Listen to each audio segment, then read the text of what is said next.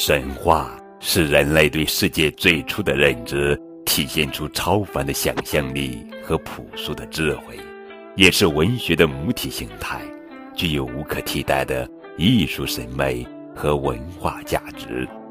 神话产生的年代非常久远，最初呀是以一种口头文学的形式在古代先民中流传，一些原始神话。早在人类创造文字之前就产生了。中华民族的神话故事与中华民族的历史一样源远流长，与中华民族灿烂的文化一样绚丽多彩。今天呀，高贵叔叔就给孩子们讲一讲中国神话故事：神农尝百草。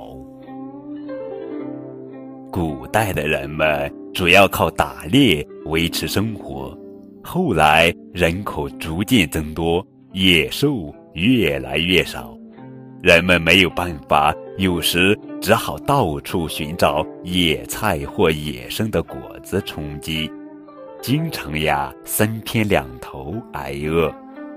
有个叫神农氏的人，他聪明勤劳。而且有一副为百姓谋福利的热心肠。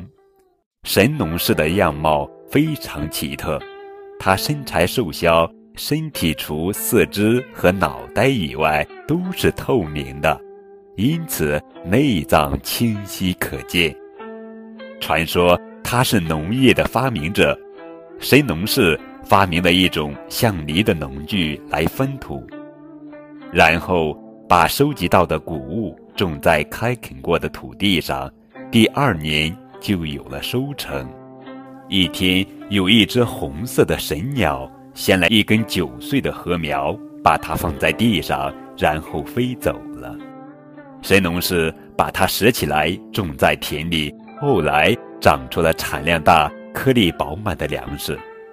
神农把种植五谷的方法无私地教给大家，并让他们把吃不完的粮食储存起来，人们一年四季的生活就有保障了。后世的人们为了纪念他的功绩，尊称他为农业之祖。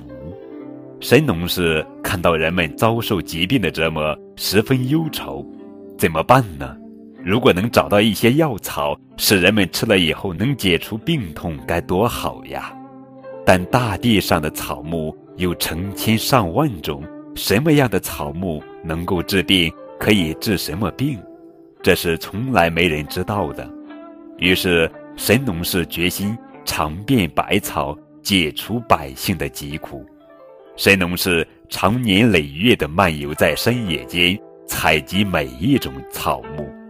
细心地观察它们的形状，仔细品尝它们的味道。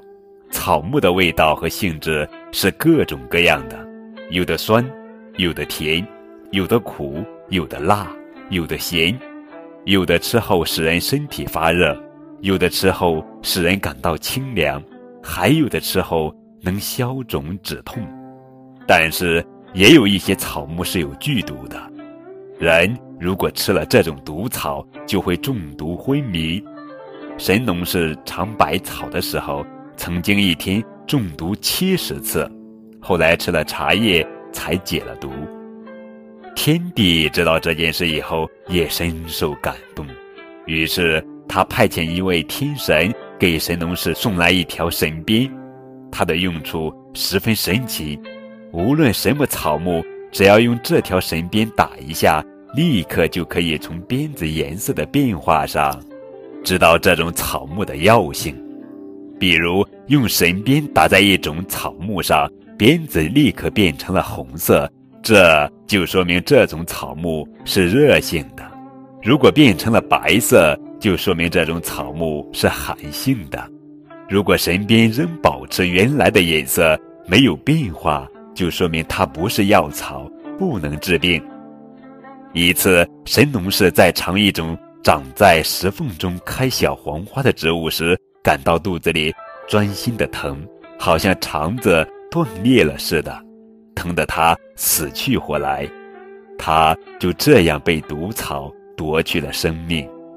神农氏用他的生命发现了一种剧毒的草，人们给它起名叫断肠草。